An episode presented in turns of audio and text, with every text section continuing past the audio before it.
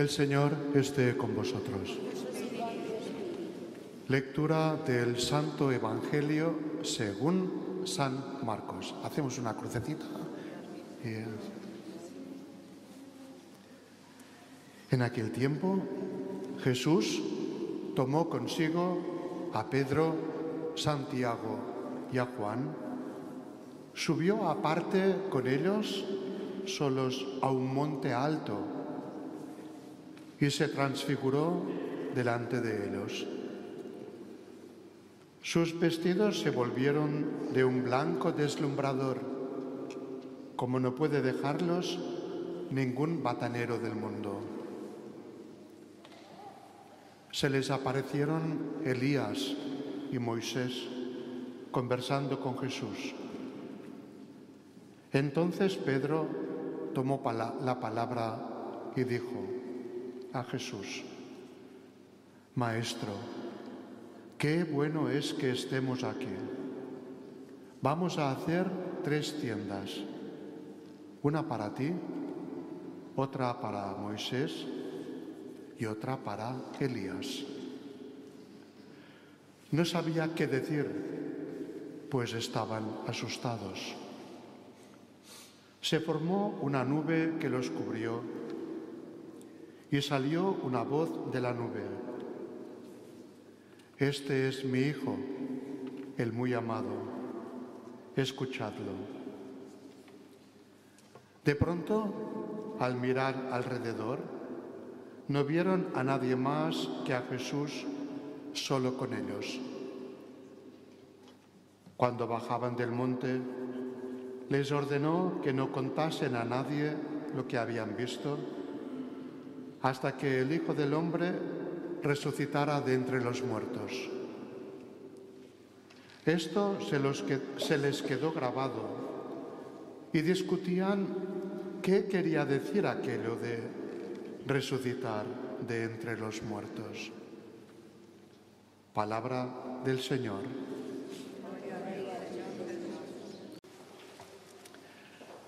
A ver, los niños de primera comunión, una pregunta. ¿Habéis subido alguna vez a alguna montaña muy bonita, alta?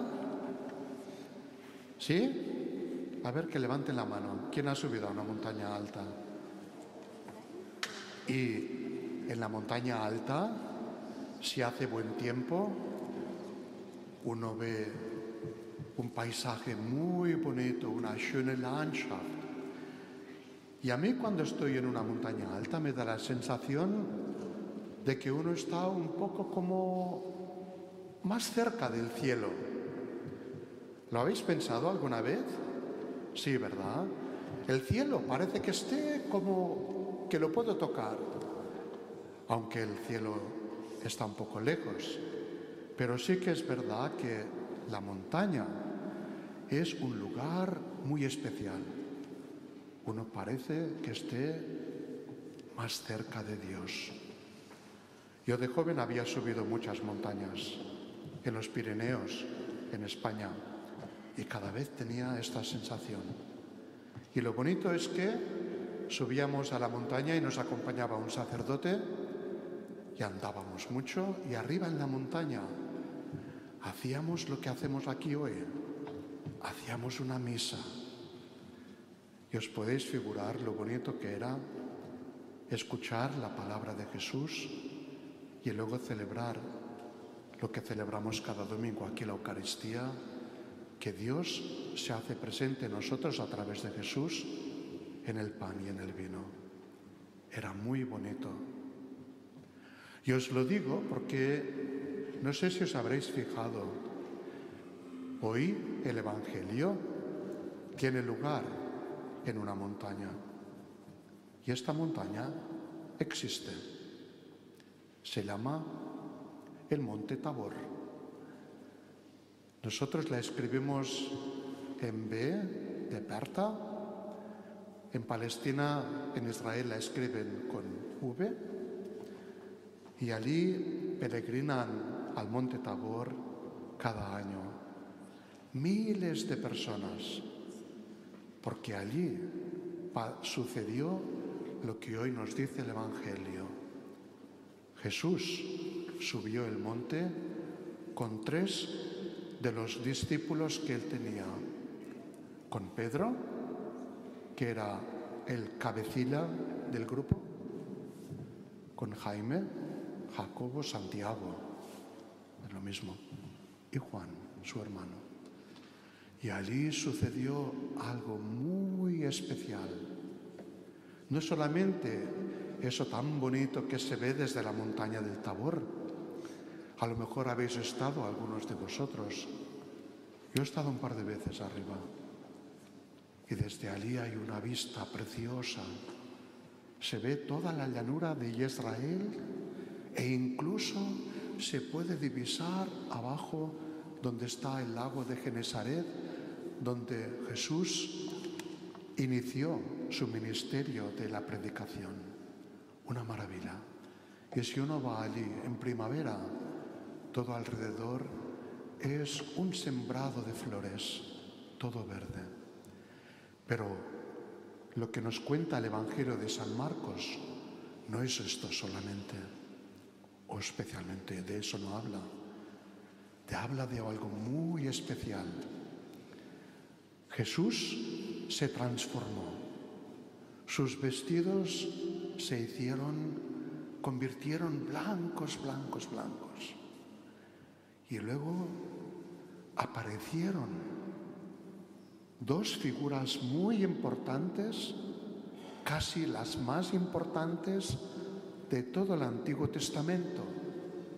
Elías, que era un gran profeta, el más grande de los profetas, y luego Moisés, otro personaje de una gran relevancia que por cierto, Moisés también, cuando liberó al pueblo de Israel de Egipto, también subió a una montaña, que esta montaña se llama Sinaí, y allí sucedió algo parecido.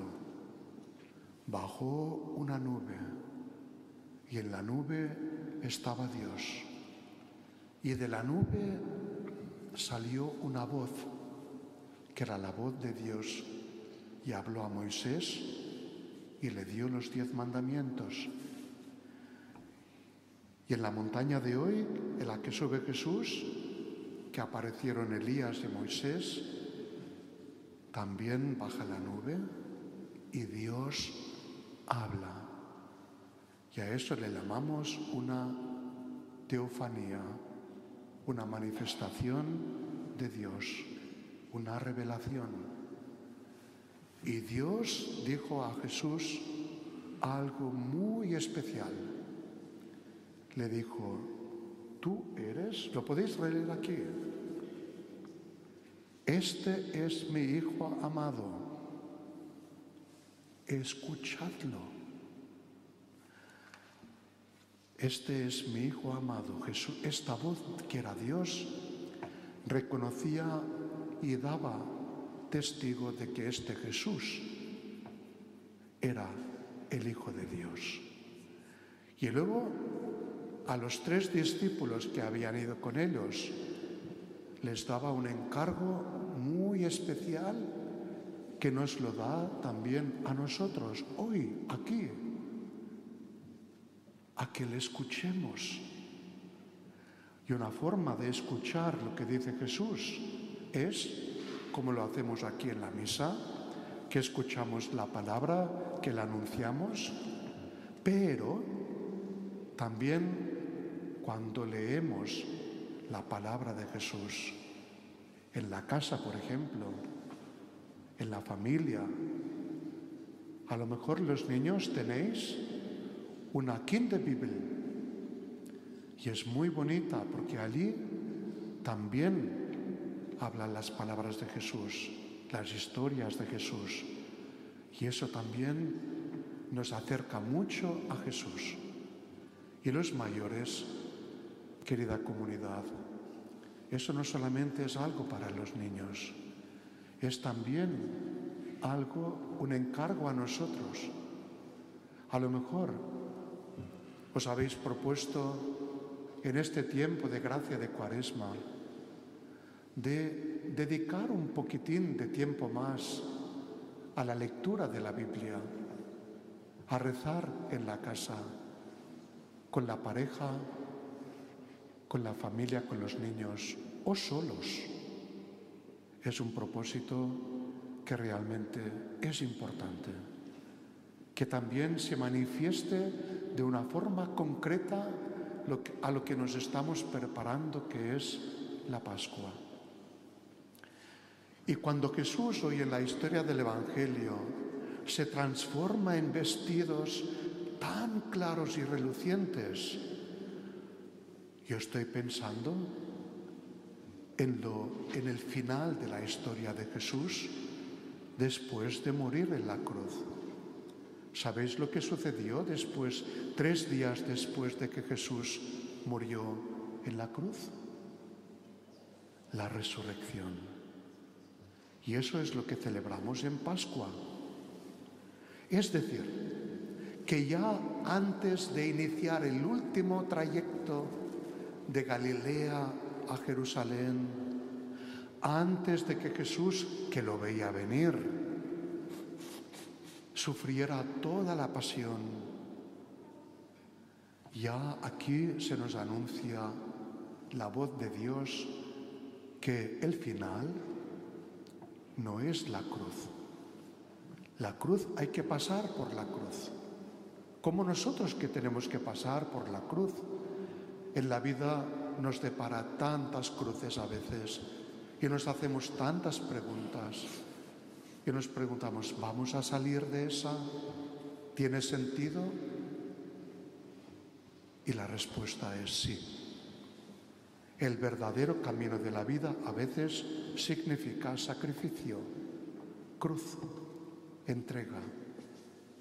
Y el final nos lo dice hoy ya Jesús en el Evangelio, antes incluso de la Pascua para darnos ánimo. El final es la fiesta de la vida, la fiesta de la resurrección, que Jesús nos da acceso porque Él fue consecuente con la predicación y con su vida. Y eso para mí es un apelo, una llamada a nosotros. ¿Somos cristianos? ¿Somos cristianas?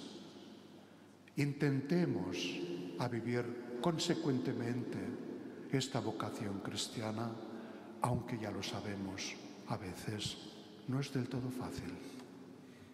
Pero esforcémonos un poco, porque esta voz del cielo también vale para cada una de vosotras y de vosotros.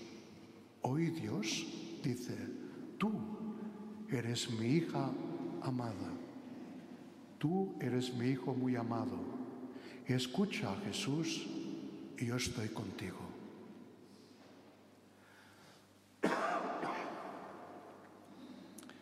Liebe Schwestern und Brüder, auf Spanisch war die Predigt ein bisschen über die Verklärung Christi auf dem Berg Tabor. Ein wunderbarer Werk, Berg. Jesus hat es gebraucht.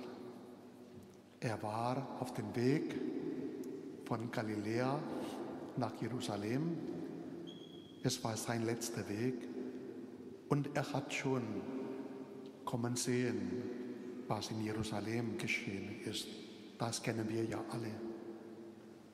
Und daher diese Theophanie, diese Offenbarung Gottes, der ihm Mut macht zum einen, geh diesen Weg, den ich für dich bestimmt habe, der Weg der Hingabe.